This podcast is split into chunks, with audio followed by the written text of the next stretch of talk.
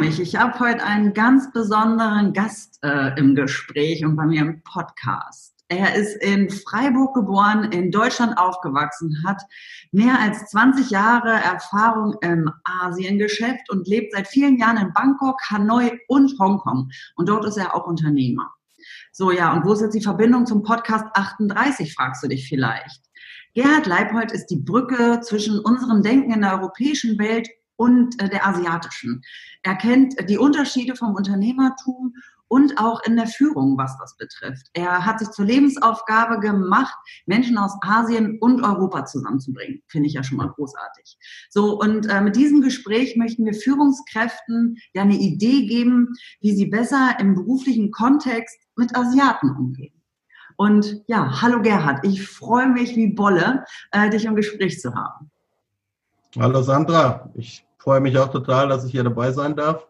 Schön. Sehr schön. Ich bin ganz gespannt, was wir alles von dir lernen können und ja, was für Ideen und Inspirationen du äh, mir und den Zuhörern so mitgibst. Ich freue mich auch drauf, ja. Toll. So, dann, in meinem Podcast dreht sich ja alles um das Thema Führung. Und daher stelle ich auch dir, wie allen meinen Interviewpartnern, erstmal die allererste Eingangsfrage, nämlich was ist deine größte Herausforderung, wenn du an das Thema Führung denkst? Also da fallen mir einige Herausforderungen ein, aber ich fange jetzt mal mit der größten an und ich glaube, die größte ist man zunächst mal selbst. Also einer meiner Lieblingssprüche im Zusammenhang mit Führung ist auch immer, ähm, lern erstmal dich selbst zu führen, bevor du andere Menschen führen willst. Und das ist auch gerade, denke ich, in, in so einem Kulturkreis, in dem ich arbeite, der ja ganz anders ist in vielen Bereichen als in Europa, von zentraler Bedeutung. Wenn du zum Beispiel ähm, überlegst, dass hier geht es einfach darum, äh, Führung bedeutet in Asien noch viel stärker als in Europa, würde ich sagen, oder in den USA, Verbindung mit Menschen. Also eine asiatische Führung ist immer darauf aus, äh, ein Team aufzubauen. Teambuilding ist immer das A und O, auch um Mitarbeiter äh, zu behalten. Also Mitarbeiter wollen eben nicht in, in Asien nicht nur Bezahlung, sondern es ist, die Firma ist die zweite Familie. Und wenn man weiß, wie wichtig Familien in Asien sind für Menschen, dann muss die Firma die zweite Familie sein. Es gibt da ganz untypische Dinge für, für sag ich mal jetzt Deutsche oder Schweizer, Österreicher oder Mitteleuropäer. Also unsere Mitarbeiter zum Beispiel, wir haben in Vietnam einen Produktionsbetrieb, die möchten auch zusammen in Urlaub fahren. Die treffen sich auch ständig miteinander. Und das ist von uns auch gar nicht erzwungen, sondern es ist so erwünscht weil man eben der Meinung ist, dass man aufeinander angewiesen ist, dass man äh, zusammen in dieser Gruppe, in diesem Team arbeitet und auch alles miteinander durchsteht. Und deswegen muss man halt auch als Führung bereit sein, diese Dinge zu ermöglichen und sich dafür auch zu öffnen. Und deswegen muss man sich auch erstmal selber führen, ja, bevor man andere führen möchte. Da muss man einfach auch bereit sein, oft über den eigenen Schatten zu springen. Ja. Oh, herrlich. Also du hast ja schon wieder so viel Schönes gesagt, wo mein Herz ja schon wieder springt und hüpft. Ich denke auch wichtig ist ja, sich immer noch besser kennenzulernen und immer mehr zu reflektieren. Äh, und ähm, ich finde ja, so kleine und mittelständische Unternehmen haben da schon einige Ansätze in die Richtung, ähm, nämlich äh, auch Sachen gemeinsam zu machen, auch mal in Urlaub zu fahren, das höre ich tatsächlich jetzt auch immer mal wieder. Vielleicht jetzt nicht gerade den Familienurlaub, sondern äh, in abgespeckterer Form. Aber ja, dass wir uns tatsächlich immer mehr auch in diese Richtung äh, entwickeln, zumindest der eine oder andere. Um genau dieses, ich sage ja auch immer, wir verbringen ja mehr wache Zeit auf der Arbeit, also viele von uns, als mit unserer Familie, die wir uns ausgesucht haben. Ne? Ja, definitiv. Also bei uns geht das also nicht nur, es gibt also mindestens zwei Reisen jedes Jahr. Das sind auch kürzere Trips mal. Das ist auch mal nur ein Wochenende oder mal vier, fünf Tage, wo das ganze Team also unterwegs ist. Dann haben sie ständig, wirklich alle ein, zwei Wochen, treffen sie sich auch außerhalb der Arbeit am Wochenende, kochen irgendwo zusammen, spielen Badminton, organisieren Sportturniere, die laufen, die Leute, die ein bisschen fitter sind, laufen zusammen Marathon. Äh, und ähm, wir sind auch, wir haben zum Beispiel auch in unserem Fabrikgelände, weil wir eben, wir sind im Pharmabereich und im Kosmetikbereich. Wir wollten also nicht nur produzieren, sondern wir wollten auch was zurückgeben. Und wir haben zum Beispiel äh, das ganze Firmengelände, haben die Mitarbeiter selber ähm, Gemüse und Obst angebaut und organisch, also bio, biologisch sagt man, glaube ich, in Deutsch. Ich bin da ein bisschen raus schon aus den Ausdrücken. Ähm, also organic. Und äh, das nehmen sie auch dann mit nach Hause. Und das ist also, damit beschäftigen sie sich, kommen sie selber freiwillig rein und haben, äh, haben natürlich dadurch die Beziehung, dieses Gärtnern und äh, Bäume pflanzen und so. Das schweißt die Leute zusammen. Wir haben dafür auch schon einen Preis bekommen äh, als, als Firma und Marke ähm, in, in, in Vietnam beispielsweise äh, sind wir schon Firma des Jahres gewesen und solche Dinge. Und das kommt natürlich auch daher. Also wir, wir haben da einen sehr engen Zusammenhalt und ich muss da als Führung teilweise auch gar nicht mehr eingreifen. Ich muss den Rahmen schaffen. Mhm. Zum Beispiel die Leute regeln, auch unser Team regelt auch Sanktionen, wenn Mitarbeiter Fehler machen. Äh, das wird alles vom Team geregelt. Also ich bin nur noch dann am Ende da. Ich habe die Geschäftsführung zusammen mit meiner Frau ich bin am Ende nur noch da oder meine Frau und dann wird das von uns halt bestätigt. Aber die Dinge werden selber geregelt äh, und werden selber besprochen. Und das finde ich natürlich schon äh, toll, weil, weil da ist wirklich so ein Commitment da von den Mitarbeitern und eine Identifikation, ähm, die ich so ähm, noch nicht oft erlebt habe in, in, in Europa. Aber das ändert sich ja dann auch gerade. Mhm. Das ist ja auch total spannend, weil Fehlerkultur, wenn ich das mal so bezeichnen darf, ist natürlich auch immer, finde ich, ein Riesenthema. Ähm, und da merke ich auch, das ist auch ein Herzthema von mir, weil da sind wir wirklich, finde ich, noch sehr unterentwickelt. Wir wissen alle und gestehen das auch anderen zu oder uns. Ne? Wir sind ja alle nicht perfekt und wir machen Fehler, aber wie wir hier in unserer Kultur mit Fehlern umgehen, ist ja phasenweise unterirdisch, ähm, muss man, finde ich, wirklich mal so sagen. Und wenn du sagst, dass die das mehr oder weniger unter sich selber klären, bedeutet das, die finden eine Lösung und präsentieren sie dann dir als Unternehmer nur noch, sodass du es abnickst? Oder wie kann ich mir das vorstellen? Also es ist natürlich so, dass in Asien ja auch Fehler und Kritik ist ja immer ein heikles Thema. Ist ja eigentlich mit das sensibelste Thema, weil es gibt ja in Asien auch das Konzept des Gesichts und des Gesicht verlierens. Das haben viele auch, denke ich, schon mal gehört. Ja. Äh, also Kritik muss man schon sehr sensibel handhaben. Nur es ist halt eben ein Unterschied. Asiaten denken immer in einem Gruppenkontext und deswegen ist es auch für sie so wichtig. Wir denken eher im Individualismus. Wir kommen aus der Aufklärung, als wir uns quasi von der Kirche, die Wissenschaft, man hat sich so von der Kirche ein bisschen abgegrenzt und, und äh, der Mensch stand als Einzelperson im Vordergrund. Und Asien kommt ja eher Asien muss man sowieso auch wieder vorsichtig sein. Ich rede jetzt hier über Südostasien und über Ostasien, wo ich tätig bin. Okay. Asien ist natürlich auch Indien, äh, Nahe Osten und so, das lassen wir jetzt mal noch ein bisschen mhm. außen vor. Aber ähm, das kommt ja eher so von der konfuzianischen Denkschule her. Und da geht es halt darum, dass sich der Einzelne einordnet in eine Gruppe. Und deswegen ist es für Asiaten auch so wichtig, dass sie sich im Unternehmen wohlfühlen. Und die Manager, das, bei uns gibt es eben die Manager zusammen mit diesem äh, und, äh, Betriebsrat ist das quasi, die setzen sich zusammen und überlegen, wie kann man jetzt mit der Person sprechen. Wenn ich jetzt als Geschäftsführer tätig werde, hat das nochmal eine andere Wirkung von Anfang an. Bei Kritik von mir, da verliert man unter Umständen sein Gesicht. Das heißt, ich muss, ich muss Kritik in Asien, ich nenne das immer mein Sandwich, ich muss das immer in so ein Sandwich einpacken. Das heißt, erst kommt mal dickes Lob, dann kommt mal die Kritik, die ich je nachdem, was vorgefallen ist, am besten als Verbesserungsvorschlag verpacke. Und dann kommt halt wieder Lob. Ja? Also ich muss da als, als, als äh, Endinstanz immer ein bisschen vorsichtiger sein. Mhm. Aber bei uns regeln es die Mitarbeiter in der Regel selber, dass sie sich einfach zusammensetzen, die, die Vorgesetzten, Teamleiter, Manager, dann der Personalvertreter und dann sich überlegen, okay, was ist da passiert, was könnte da die Sanktion sein? Und das, dann wird es mit der betreffenden Person diskutiert.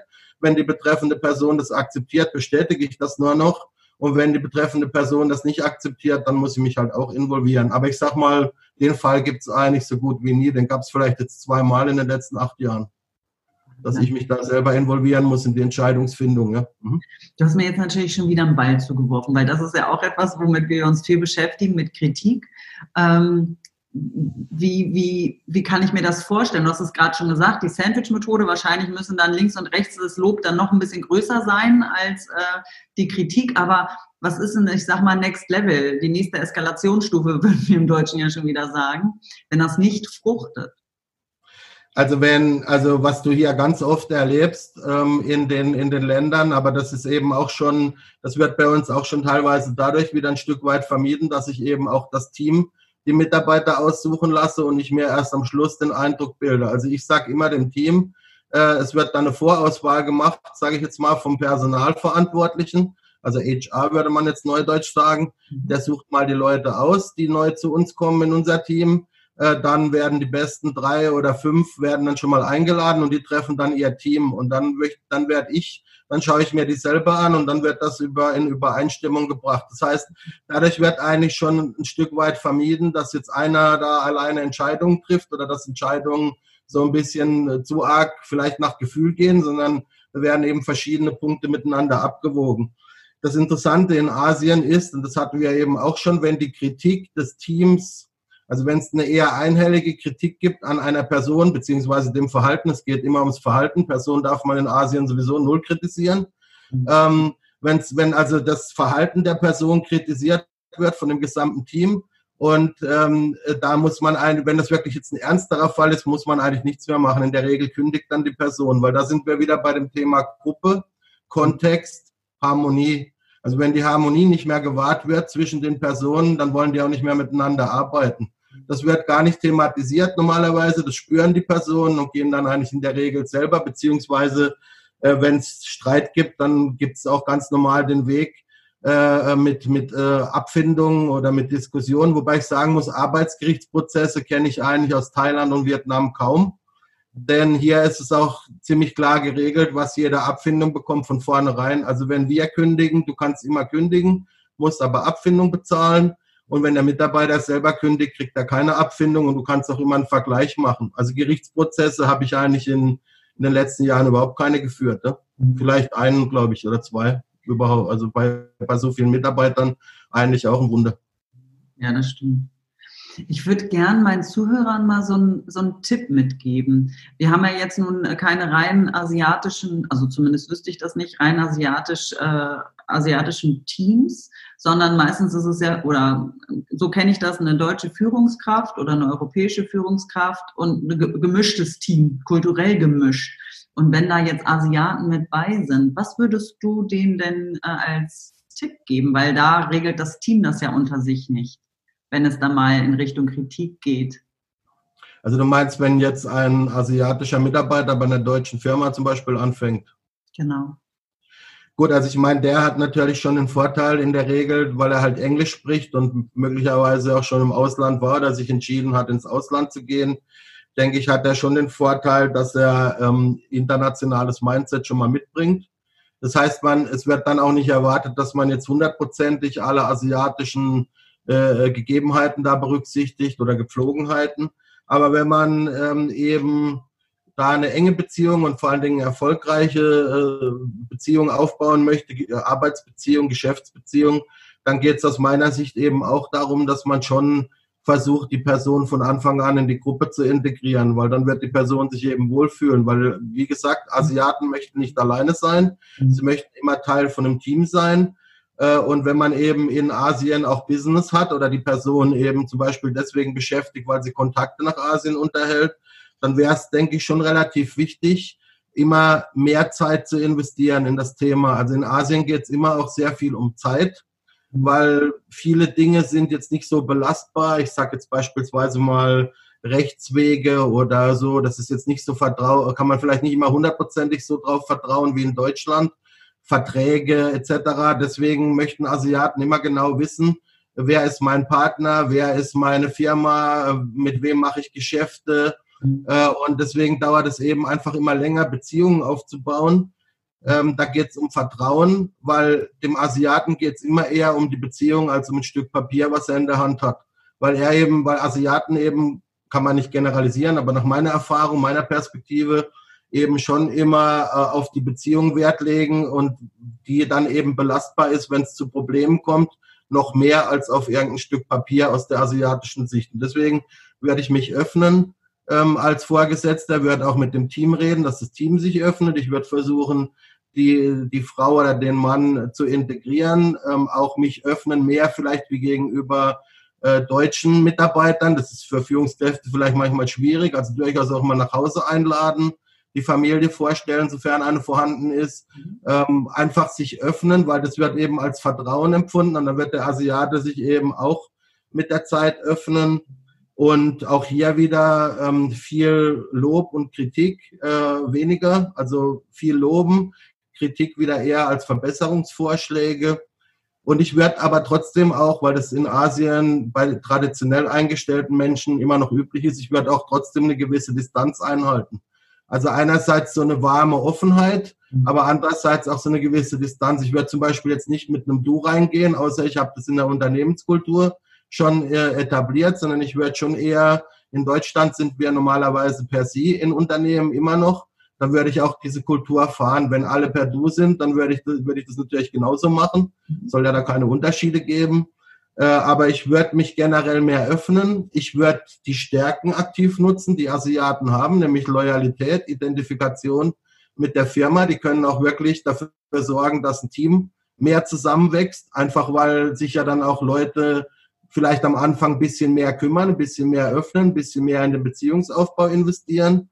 Und die Punkte, wo man aus meiner Sicht arbeiten muss, das haben wir ja auch in, in Vietnam, Thailand und Hongkong getan, dass die Asiaten eben auch selber mehr in die Sichtbarkeit gehen und eben auch mal ihre Ziele und auch mal ihre Wünsche formulieren im Zusammenhang mit der Arbeit oder mit ihrem Leben. Das sind auch Bereiche, in die wir aktiv rein trainieren. Ja? Du hast ja jetzt gerade auch schon, ähm, ich sage mal, das Gegenstück zur Kritik gesagt, nämlich das Lob. Ich äh, versuche ja meine Führungskräfte immer auch dahingehend zu motivieren, mehr verschwenderisch mit Lob zu sein, weil ich finde, auch das ist, äh, was wir in unserer Gesellschaft, ob privat oder beruflich, immer noch ein bisschen zurückhalten, als wäre das, das müsste man sich erarbeiten, als wäre das, das kriegt man Weihnachten und Valentinstag oder so, äh, und da mal rauszuhauen. Ähm, du hast gesagt, Lob kann man ruhig äh, äh, häufiger ansetzen. Kannst du da noch ein bisschen was genauer zu sagen? Ja gut, also ich komme ja aus, aus Süddeutschland, gut, ich komme jetzt aus Baden, aber in Württemberg gibt es ja diesen alten Spruch, irgendwie nichts gesagt ist genug gelobt. Ja, ähm, genau. das, haben, das, haben, denke ich, im, im, im, deutschsprachigen Raum immer noch viele Leute einfach zu arg in der DNA. Äh, halte ich aber einfach aus, aus motivationspsychologischer Sicht für ein ziemliches Problem. Weil die Leute einfach, es geht ja um, um Klima und wenn man jetzt von Fachkräftemangel, den es ja in Deutschland auch gibt, ja. mal ausgeht, also die Leute, meine Erfahrung ganz klar aus Thailand und Vietnam kann ich es auf jeden Fall sagen und auch aus Hongkong, die Leute bleiben bei uns nicht wegen dem Lohn. Den Lohn kriegen sie mehr oder weniger überall, wenn sie gut sind, in der mehr oder weniger gleichen Art. Die Leute bleiben bei uns wegen dem Garten, wegen dem Sport, weil sich alle verstehen, weil alle was zusammen machen wollen wir trainieren auch Thais. Ich meine, wenn man thailändische Mentalität kennt, sehr zurückhaltend, sehr humble, äh, was heißt auf Deutsch, so demütig ähm, äh, und so ein bisschen, ja. Die trainieren wir auch in, in Selbstbewusstsein, weil das ist für Vertrieb notwendig. Wir haben hier viele Verkäufer. Äh, die werden also wirklich in die Sichtbarkeit trainiert und, und in, im, im Selbstbewusstsein was aber dann immer zu Konflikten auch mit der Kultur führt, ja? wo ich dann aber sage, Leute, in der Arbeit äh, müsst ihr ein bisschen unterscheiden. Was ihr in eurer Kultur und in eurer Familie macht, ist das eine. Aber in der Arbeit braucht ihr halt bestimmte Tools, damit wir können ja jetzt nicht nur alles das, äh, asiatisch machen. Also wir sind ja immer noch ein westliches Unternehmen auch, ja. Ähm, aber wir, ich sage immer, wir spielen das asiatische Spiel, aber haben eben westliche Elemente integriert. Ja?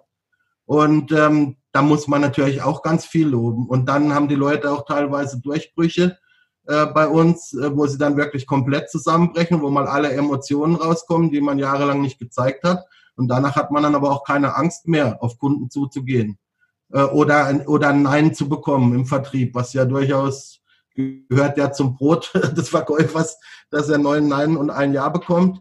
Und ähm, da, da muss man schon sehr viel loben und muss immer wieder motivieren. Und ich sehe aber schon, dass Leute auch meiner Erfahrung nach durch Lob halt einfach viel lieber arbeiten, viel lieber auch da bleiben.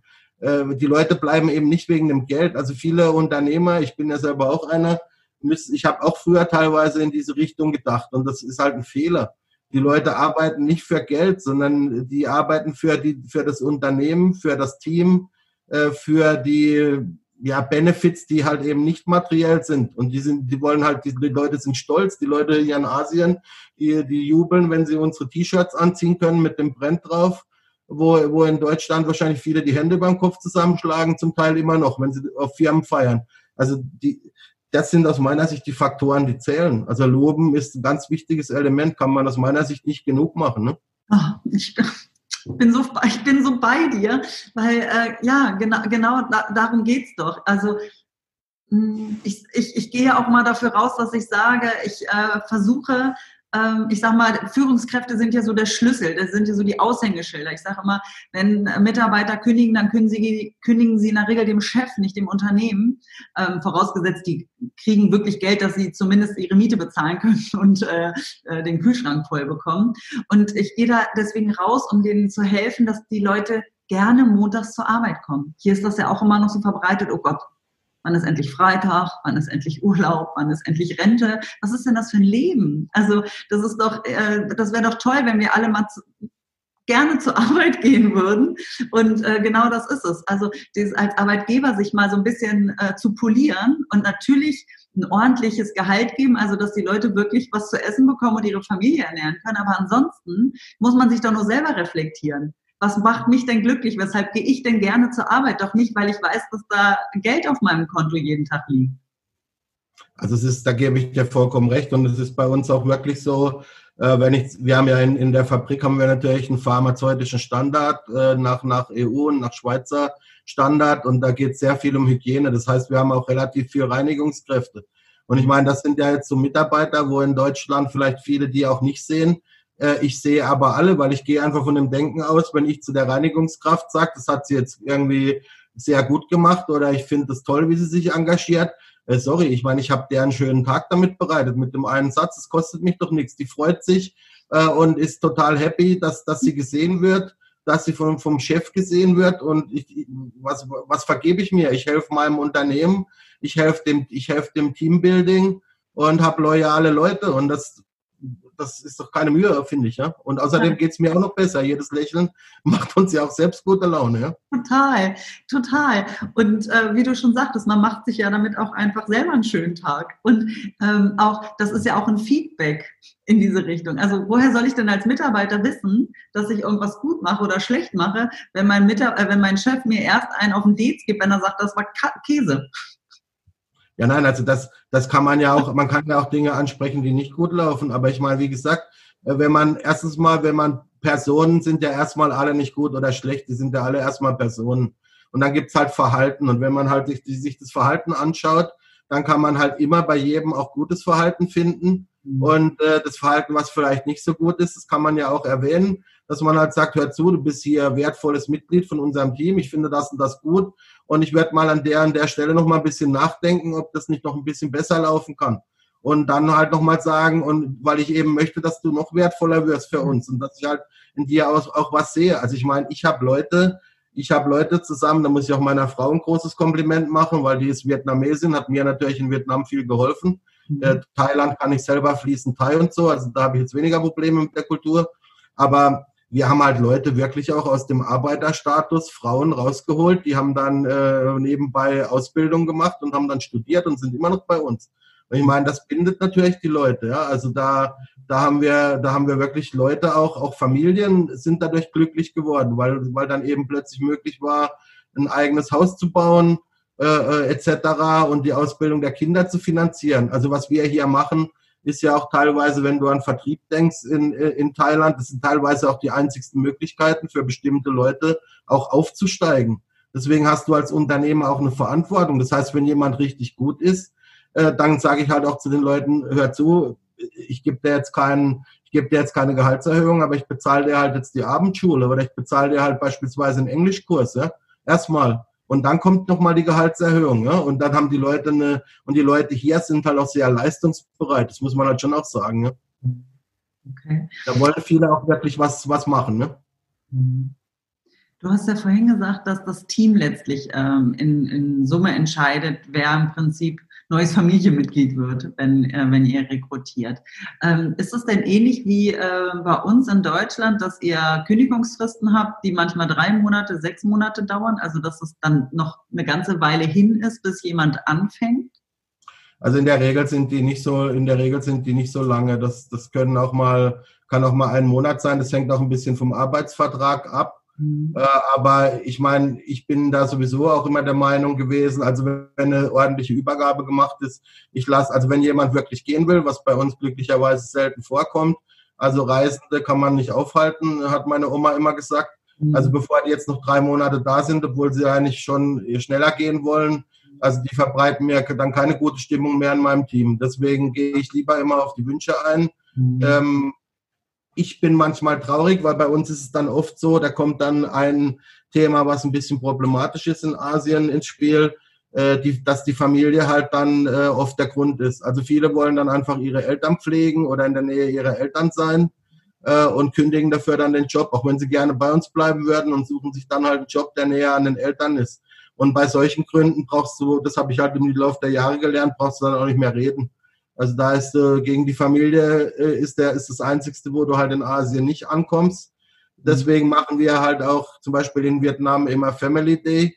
Äh, das heißt, die Leute können auch ihre Eltern mitbringen oder ihre Kinder oder ihre Ehepartner, weil das ist halt auch wichtig, dass die halt auch ein gutes Bild haben über unsere Firma. Ja.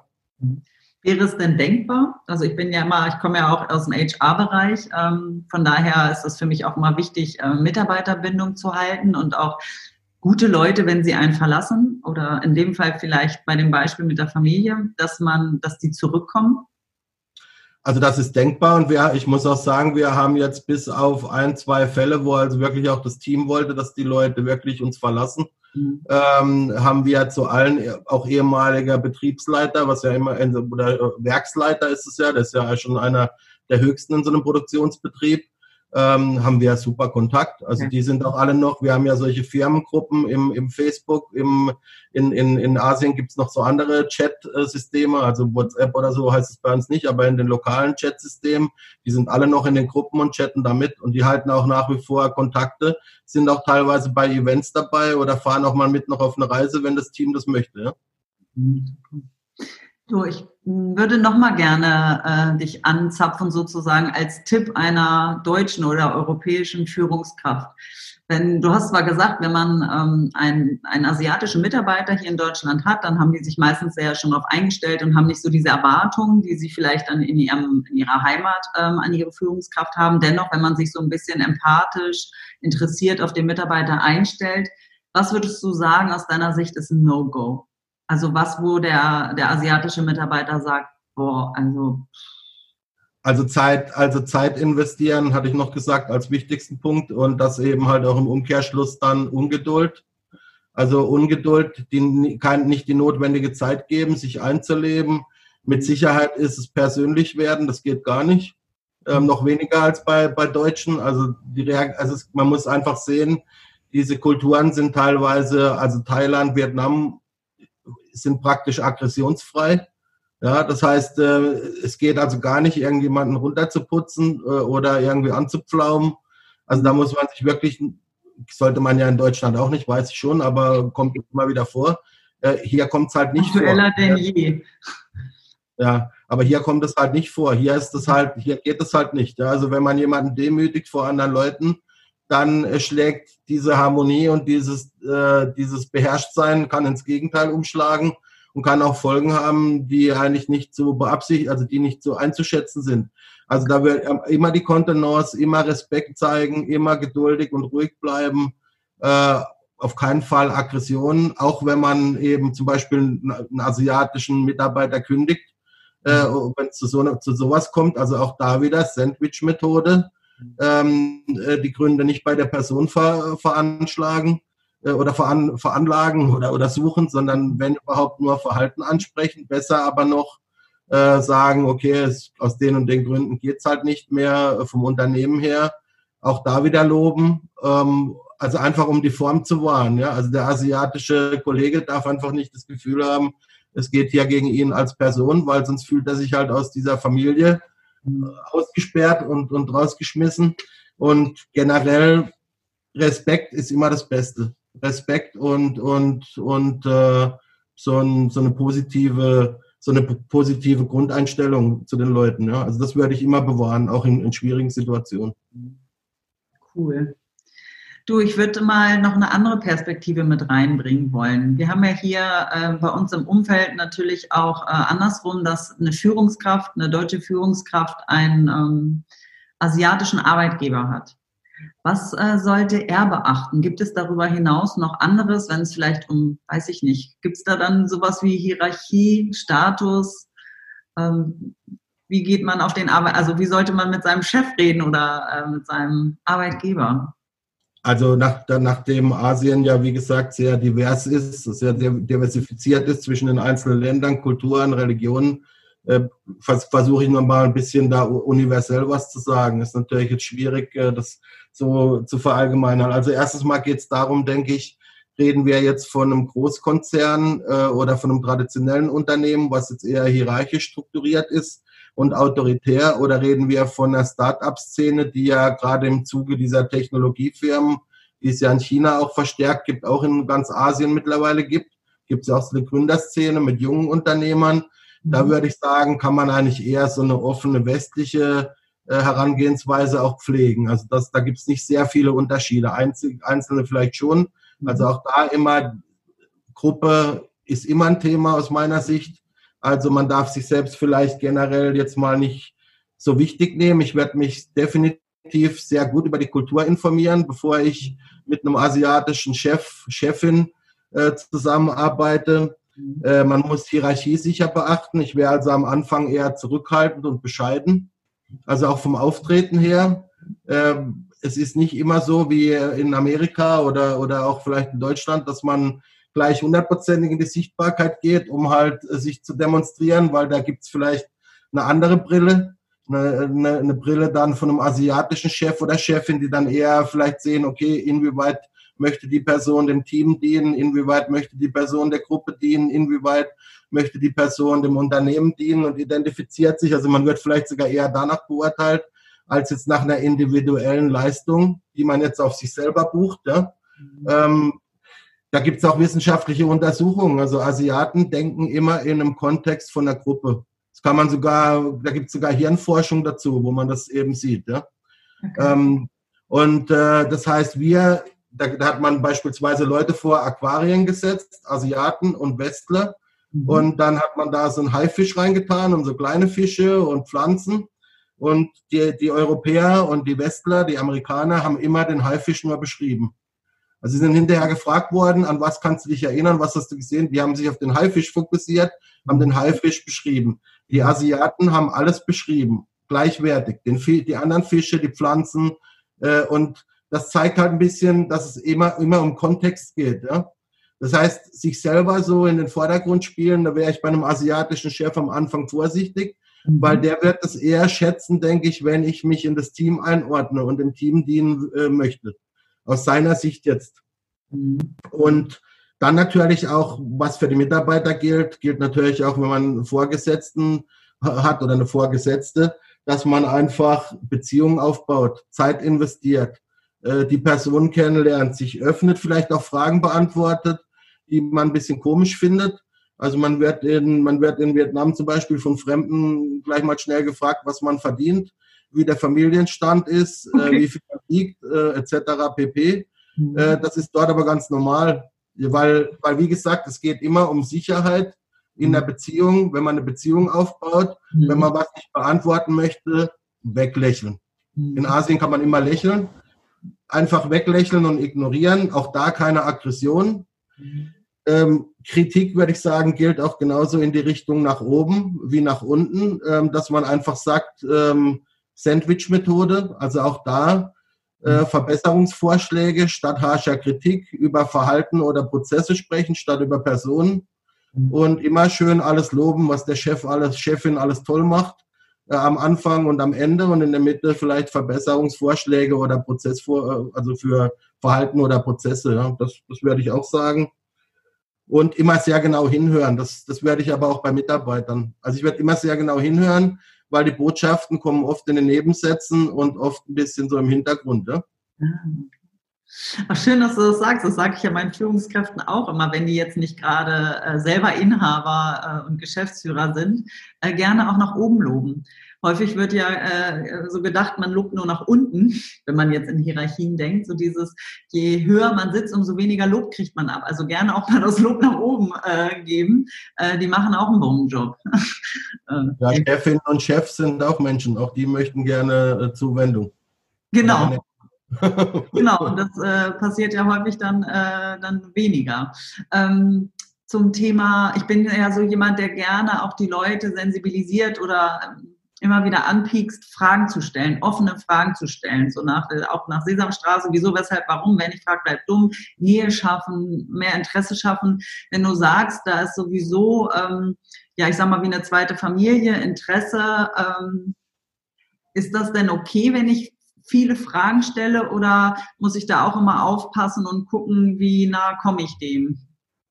Also das ist halt auch ein bisschen jetzt wieder von der Kultur abhängig. Also da wäre ich jetzt bei, mit, mit Japan zum Beispiel vorsichtig. Mhm. Äh, Chinesen und Vietnam und mit Thais wäre ich auch eher vorsichtiger und Chinesen und Vietnamesen sind zum Beispiel recht entspannt, was das anbelangt.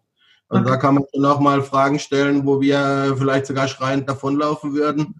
Also da wird, also wenn man zum Beispiel einem, einem, einem Chef aus, aus Vietnam oder so ein, ein CV vorlegt, also der oder einen Lebenslauf, der kommt auch gleich mit so Fragen, ja, warum ist man da nur drei Monate geblieben und mhm. da nur ein Jahr? Also das wird auch ein bisschen, da hat man mit so gebrochenen Lebensläufen auch teilweise schon Probleme, weil da wieder dieses Familien- und Loyalitätskonzept kommt, mhm. wo man dann halt denkt, hey, äh, Jobhopping ist ja in diesen Ländern relativ üblich, aber nicht gern gesehen. Ne?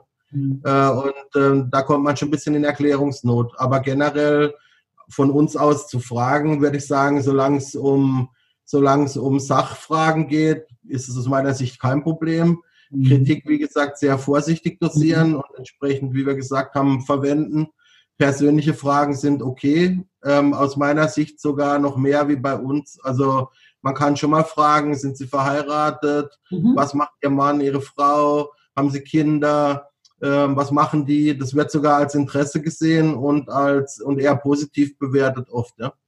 Und das auch dann äh, ich zu meinem Chef, zu meinem Arbeitgeber. Ja, natürlich. Also das ist, das ist kein Problem. Wenn man nur insgesamt wäre ich halt immer, ich sag mal so, wie wenn man jetzt seine zukünftigen Schwiegereltern kennenlernt. Also immer höflich, respektvoll, nett und offen und möglichst viel lächeln. Mhm. Weil lächeln, lächeln ist immer ein Türöffner in Asien. Ah, gut gut zu. Ähm, wo du jetzt Japan auch erwähnt hast. Ich habe ja tatsächlich auch mal für einen Japaner arbeiten dürfen. Und was wir äh, gerade in der automotiven Branche dann immer schwierig fanden, äh, Entscheidungen zu treffen. Du hattest es vorhin schon äh, kurz erwähnt. Das hat für unsere Verhältnisse unfassbar lange gedauert. Äh, und ähm, ich finde, wir brauchen manchmal halt auch schon etwas lang, lange und äh, überall ist auch das Thema Agilität und äh, genau, äh, in aller Munde. Wie kriegt man das überein? Ähm, einerseits diese langen Entscheidungswege und andererseits Agilität. Gut, also Japan ist da sicher nur mal ein besonderes Beispiel, aber das Thema Zeit ist generell ein Thema in Asien, vor allen Dingen am Anfang. Also in Japan gibt es ja auch noch die besondere Situation mit diesen Kairetsu, das sind diese äh, Firmenverbünde, die komplett unübersichtlich sind, wo du also gar nicht mehr weißt, äh, da gibt es dann Kernfirmen, die aber eigentlich keiner so genau identifizieren kann, weil das solche Modelle sind, solche Konzernmodelle. Da kann es eben sein, dass deine Entscheidungswege, du redest mit einem und dann muss der noch über zehn andere Firmen gehen. Äh, also Stufen, äh, Unternehmen, Mutterunternehmen, Muttergesellschaften, bis du mal irgendwann eine Entscheidung bekommst. Das kann ein Faktor sein. Zweiter Faktor ist halt auch wieder, Entschuldigung, auch wieder hier, Beziehungsaufbau. Äh, dass man also, man bindet sich an niemanden, den man nicht einschätzen kann. Also in so einem Verhandlungsprozess wirst du auch immer wieder getestet, deine Reaktion, wie reagierst du auf bestimmte Dinge, wie reagierst du zum Beispiel darauf, dass es lange dauert. Ähm, ich habe ich hab in der Beratung früher, ich habe ja früher Beratung gemacht, immer wieder den Fall gehabt, dass die Kunden aus dem Westen halt endlich mal einen Vertrag machen wollten und endlich mal loslegen wollten. Und die andere Seite hat immer wieder eingeladen, äh, nach Hause die Frau kennenlernen, den Mann kennenlernen. Und die haben gesagt, was soll das eigentlich alles? Ja, aber man darf halt nicht vergessen, der Partner auf der asiatischen Seite ist in einer Gruppe. Der möchte vor seiner Gruppe nicht das Gesicht verlieren, indem er ein Geschäft in den Sand setzt oder indem er einen Partner bringt, der vielleicht, sag ich mal, suboptimal ist. Ja? Mhm. Und deswegen muss der sich absolut sicher sein, dass du die richtige Person bist. Und deswegen kann ich da auch nur wieder dazu raten, Geduld mitbringen, mhm. ja, ähm, Zeit geben, auch wenn es am Anfang schwer ist, weil es wird dann später oft besser, nicht immer, aber oft. Wenn es natürlich an den Entscheidungswegen liegt, äh, weil das halt so riesige Strukturen sind, Hierarchien sind insgesamt schwer äh, mhm. zu definieren, in Asien oder schwer für uns zu erkennen auf den ersten Blick. Oft sind Leute, die oft sind Leute die richtigen Entscheidungsträger, die überhaupt keine offizielle Funktion haben im Unternehmen. Dann landet man plötzlich auf einem Golfplatz und trifft wieder ganz neue Leute, die dann ganz entspannt der Golf spielen, mhm. sich einfach nur mal angucken wollen, was ist das jetzt da für eine Frau oder Mann äh, aus Deutschland, äh, wie, wie habe ich die einzuschätzen und dann bekommt man plötzlich eine Entscheidung. Manchmal geht es dann auch ganz schnell. In Japan äh, ist es natürlich ein besonderer Fall. Jetzt sind die großen ähm, äh, Entwicklungsräume ja eher im Moment nicht Japan, sondern eher äh, China, äh, Südostasien, vor allen Dingen Vietnam und Indonesien im Moment und, und äh, dann später Indien. Äh, da ist es mit der Zeit ein bisschen besser, aber auch jetzt nicht im, in unserem Sinne. Ich kann da nur zur Geduld raten. Und wenn du sagst Agilität, das sind halt Themen, gut, da mache ich auch noch mal eine Fragezeichen, ob die deutschen Unternehmen wirklich alle so agil sind oder ob es da nicht auch noch viel Luft nach oben gibt. Aber da können okay. wir auch noch lernen. ähm, aber ich sag mal, man darf halt eins nicht vergessen, die Asiaten sehen halt die Welt durch ihre Brille. Mhm. Und ähm, wir sind eigentlich, wir sind ja aus meiner Sicht, leben wir ja in einem asiatischen Jahrhundert. Das heißt, äh, das geht jetzt wieder ein bisschen weg. Wir hatten ja zuerst die europäische Zeit, dann hatten wir die nordamerikanische Zeit, vor allen Dingen äh, in unserer Lebensspanne.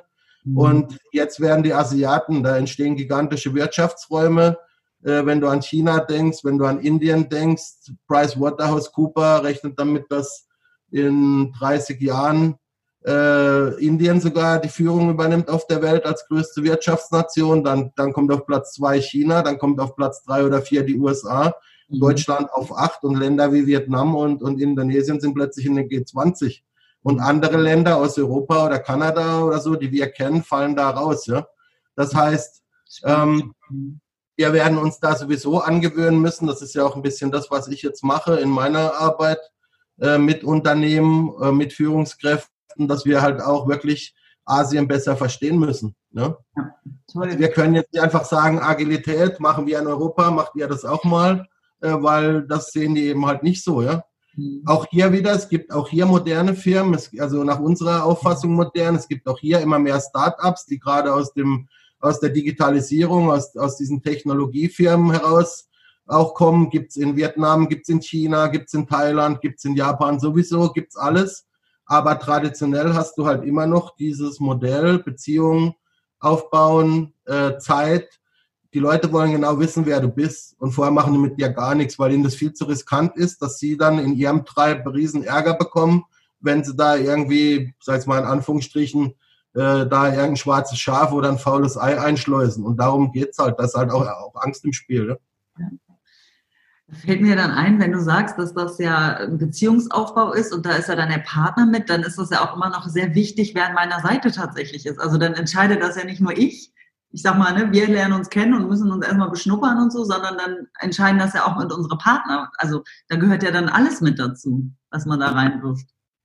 Gut, also man, viele haben sich auch schon gewundert. Ich wundere mich mittlerweile nicht mehr. Ich meine, du hast dann eine Verabredung, kommst vielleicht mit ein oder zwei Leuten aus Deutschland, hast eine Geschäftsreise nach Asien und dann sitzt du plötzlich mit 20 Leuten am Tisch. Ja? Und das ist dann halt eben wieder dieser Treib, der dich dann halt eben anschaut. Ja? und wo dann halt auch alle dann irgendwann dann zu, dazu Ja sagen. Und es fällt dir eben oft sehr schwer zu erkennen, wer hat jetzt eigentlich da die Entscheidung. Ne? Die treffen auch Entscheidungen oft zusammen, aber einer oder eine hat natürlich das letzte Wort, auch immer mehr Frauen übrigens in mhm. Asien, auch das ändert sich gerade. Mhm. Äh, und und äh, dann äh, geht es eben erst irgendwann los, wenn du eben diese Prüfungen in Anführungsstrichen bestanden hast dass man eben halt wissen will, also die fragen dich zum Beispiel halt auch, ja, äh, Sandra, wie lange bist du jetzt schon bei der Firma, ja? Mhm. Und wenn du halt sagst drei Monate und dann fragen sie, okay, wie lange warst du bei deiner letzten Firma? Äh, drei Monate und wie warst du davor? Sechs Monate. Dann denken die, hey, mit der Sandra brauche ich doch gar keine Partnerschaft eingehen, die sind drei Monaten schon wieder weg. Mhm. Ja, und dann wirst du halt erstmal auf Eis gelegt und äh, ja, und das, das muss man einfach wissen. Oder viele Leute kommen auch mit der falschen Visitenkarte. Solche banalen Dinge können aber schon darüber entscheiden, ob du da realisierst oder nicht. Ne? Was ist denn eine falsche Visitenkarte? Zum Beispiel, wenn du jetzt Produkte verkaufen willst, ja, äh, kommst du mit einer Karte Sales Manager, kannst du gleich vergessen. Dann denken die Leute, ja, das ist halt irgendjemand, äh, Sales Manager. Also in Asien ist ja sowieso jeder Manager, Assistant Manager und so weiter. Wenn du jetzt aber kommst und du bist jetzt, also da haben ja viele dann auch wieder Probleme mit, mit ihrem Vorgesetzten in Deutschland, Chefin oder Chef, weil die halt wieder die andere Denkweise haben. Da muss eigentlich dann draufstehen, Head of irgendwas. Ja? Also muss immer klar sein, du kannst jetzt entscheiden, mhm. wenn du jetzt hier kommst und die Firma repräsentierst. Und über das Projekt musst du entscheiden können. Sonst nimmt dich gar keiner ernst. Dann bist du halt quasi ja, irgendeiner, der die Zeit stiehlt oder, oder der halt nur die Maschine vorstellt, aber nichts zu sagen hat. Und das sind einfach so Dinge, die muss man wissen, weil die viel am Ende des Tages äh, bewegen oder nicht eben. Das ist spannend. Und äh, da fällt, mir auch zu dem, was du nochmal gesagt hast, wegen äh, Beziehungen, äh, die Worte von Tobi Beck ein, der gesagt hat, man muss erstmal aufs Beziehungskonto äh, einzahlen, äh, bevor man abruft. Und da ist es ja noch bedeutender als bei uns. Und ich finde, was, da können wir schon eine Menge von lernen.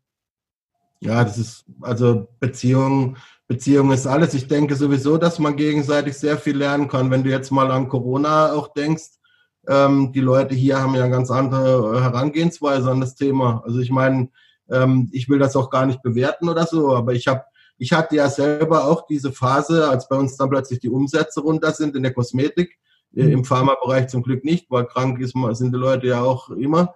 Äh, mhm. Äh, aber ich habe dann auch gejammert und war dann auch so ein bisschen äh, wirklich angefressen, ja, weil du hast natürlich, ich bin jetzt plötzlich, sitze jetzt hier seit äh, acht Monaten fast in Bangkok, ich kann ja, kriege ja gar keine Flüge, kann also nicht nach Vietnam oder nach Hongkong in unsere anderen Unternehmen momentan, nach Europa sowieso nicht. Mhm. Und ich bin da total in so eine, in so eine Laune gefallen. Ja. Und dann haben mir eben meine Frau, asiatische Mitarbeiter, mein Sohn, die haben mir dann eben gesagt, was willst denn du eigentlich? Du hast doch alles. Du mhm. hast hier, du hast hier dein, dein Essen, äh, du hast uns, du hast äh, Bücher, du hast Strom, du hast, du hast alles. Was jammerst du eigentlich rum? Und da gibt's halt eine ganz andere Resilienz oder Flexibilität. Viele Leute, die ich hier kenne, haben ihren Job verloren. Die Firma ist zu, die machen einfach was anderes. Die machen ein Pop-up-Restaurant auf, die machen äh, äh, Online-Kurse, die, die machen Online-Baking. Also da gibt's aus meiner Sicht schon, dadurch, dass man vom Staat halt nicht so viel zu erwarten hat, gibt es auch so eine andere Bereitschaft, ähm, so selbstwirksam zu werden. Ne? Und das ist auf jeden Fall, also dieses Thema Resilienz und sich nicht so sehr von äußeren Einflüssen abhängig zu machen in Verbindung mit Flexibilität, das ist auch ein Thema, finde ich, was man von Asiaten lernen kann. Weil wir sind schon sehr vom Außen abhängig. Weißt du, wenn man nicht in Urlaub fahren kann, äh, wo man hin will, wenn man seine Partys nicht machen kann, wenn man keinen Alkohol kaufen kann, dann bricht für bestimmte Leute schon die Welt zusammen. Und wenn sie dann Probleme haben, als erstes äh, wird dann nach dem, also nicht alle, viele in Deutschland sind ja auch ganz anders, aber dann fragen manche halt gleich nach dem Staat. Hier kommt kein Staat, deswegen musst du selber was machen, ne? Ja, ja, es klingt für mich auch sehr ähm, möglichkeitsorientiert, also lösungsorientiert. Wir verfallen ja tatsächlich häufig und suhlen uns in den Problemen und sehen ja dann vor lauter Problemen äh, die ganzen Möglichkeiten, die es da draußen nun mal gibt, nicht. Äh, da können wir dann tatsächlich uns noch ein äh, Scheibchen von abschneiden. Definitiv. Uns hat, ich, ich finde einen Sozialstaat generell schon gut. Also ich sehe natürlich auch hier die Nachteile. Aber, aber wir sind natürlich auch schon ein bisschen dazu erzogen worden, dadurch selbst, unselbstständig zu werden. Ne? Definitiv. Und äh, das. Hallo? Hallo. Jetzt hängt es gerade okay. Ja, okay. Mhm. Jetzt geht's wieder. Ja. Ähm, ja, defini definitiv. Ich sag mal, alles, was Licht hat, hat halt auch Schatten. Ähm, und da mache ich es äh, wieder wie die Vera Birkenbiel. Ich finde, man darf sich ganz viel anhören und ganz viel gucken und überall nach Best Practice suchen und sich dann äh, daran orientieren. Äh, es gibt ja nicht so das Paket, was gut ist und das Paket ist schlecht, sondern ich finde, warum nicht von jedem das nehmen, wo man merkt, äh, das, das geht in die richtige Richtung, ähm, da kann ich was, da kann ich einen Mehrwert von haben. Also wir hatten das ja auch schon bei dem, wir hatten das ja auch schon beim Thema mit den Teams und so. Also das aus meiner Sicht können beide Seiten sehr viel voneinander lernen. Da gibt es für mich kein besser oder schlechter. Ja. Also Asiaten, sind, Asiaten haben halt den Vorteil, sie sind halt eher nach innen gerichtet. Mhm. Stichwort auch Meditation. Diese Dinge kommen ja von hier. Das ist ja kein Zufall. Mhm. Deswegen kann man halt auch viele Dinge mit sich selber ausmachen, weil man sich halt in die Gruppe einordnet und nicht so sehr im Vordergrund steht. Mhm. Dafür haben sie oft Probleme mit der Sichtbarkeit. Ja? Und Oh.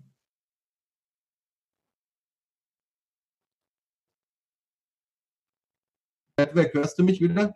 Jetzt höre ich dich wieder. Ja, du warst komplett aus dem System gerutscht. Jetzt äh, werden, werden die Leute langsam wach in Deutschland und nutzen mehr Internet. Musst du wieder schneiden dann. Ja, machen wir. Aber genau. Hm.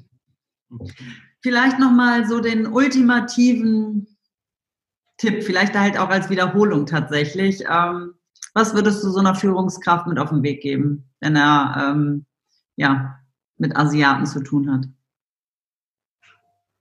Also ich habe dazu auch, ich habe dazu, das kannst du auch sicher in die Shownotes nehmen ähm, von deinem Podcast. Ich habe dazu sogar ein E-Book gemacht, ähm, erfolgreich Beziehungen Asiaten aufbauen, kann man sich auf meiner Webseite kostenlos runterladen. Mhm. Äh, und da stehen viele Tipps drin, aber ich werde halt wirklich in die Beziehung investieren.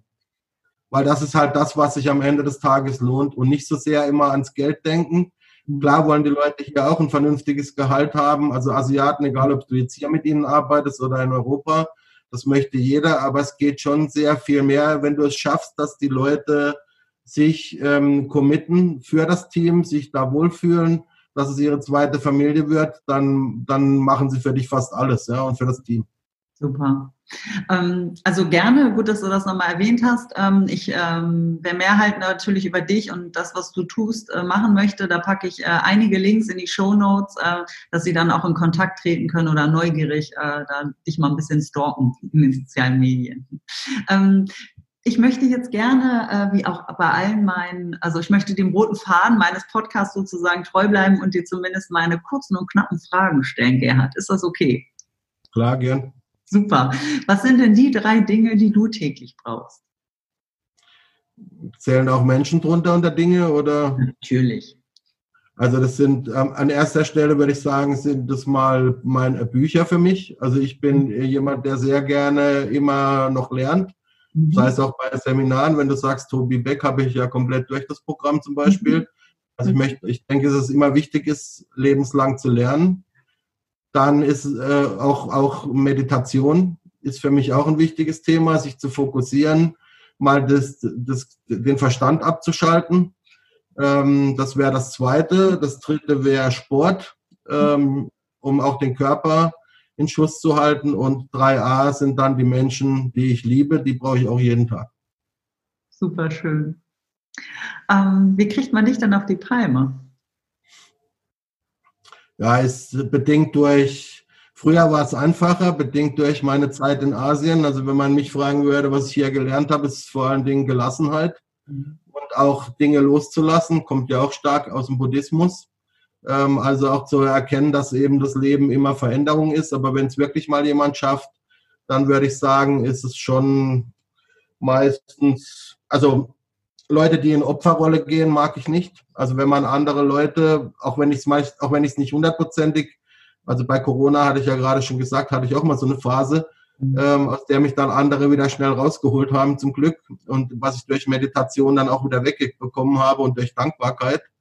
Ähm, aber ich mag es nicht, wenn man, wenn man immer so das Opfer ist und die eigene Handlungsfähigkeit aus der Hand gibt und immer anderen oder dem Wetter oder den Politikern oder sonst wem die Schuld gibt und selber nichts macht. Mhm. Ähm, auf jeden Fall auch Ignoranz. Also auch, auch und, und eben nicht zu erkennen, dass man eigentlich nichts weiß. Also wenn man so selber denkt, man weiß alles. Also ich werde heute sagen, ich weiß, äh, ich weiß wenigstens, dass ich nicht viel weiß. Und damit, also ist ja, kommt ja aus der griechischen Philosophie schon, aber das halte ich auch für einen wichtigen Punkt. Ja. Klasse. Du, wenn du die Möglichkeit hättest, dem 18-jährigen Gerhard zu begegnen, was würdest du sagen oder machen? Dem würde ich sagen, aus heutiger Perspektive freue dich auf alles, was kommt auch auf die Krisen und Probleme, weil ähm, das hören wir oft nicht gerne in der Situation, aber das machen auch gerade viele in Deutschland und auf der ganzen Welt ja durch in dieser Phase gerade. In diesen Krisen und Problemphasen wachsen wir am meisten und lernen am meisten. Und wenn man darauf zurückschaut, sind das eben oft die wertvollsten Momente im Leben, auch wenn man es in dem Moment nicht so empfindet. Das stimmt wohl. Das tut dann meistens äh, weh oder kann wehtun, aber im Nachgang tatsächlich. Super schön. Ich danke dir für deine Zeit, dass du unseren Podcast besucht hast und Gast warst. Ich bin ganz gespannt auf die Resonanzen, Äh, also liebe Zuhörer, wenn ihr noch Fragen habt, wenn ihr in Kontakt treten wollt mit äh, Gerhard, dann schaut in die Shownotes oder meldet euch bei mir. Ähm, ja, und dann sage ich dir danke, Gerhard, dass du mein Gast warst ähm, und freue mich, wenn wir mal wieder äh, in Kontakt treten. Gerne, hat mir großen Spaß gemacht, jederzeit. Alles Gute für dich. Für dich auch. Tschüss. Tschüss.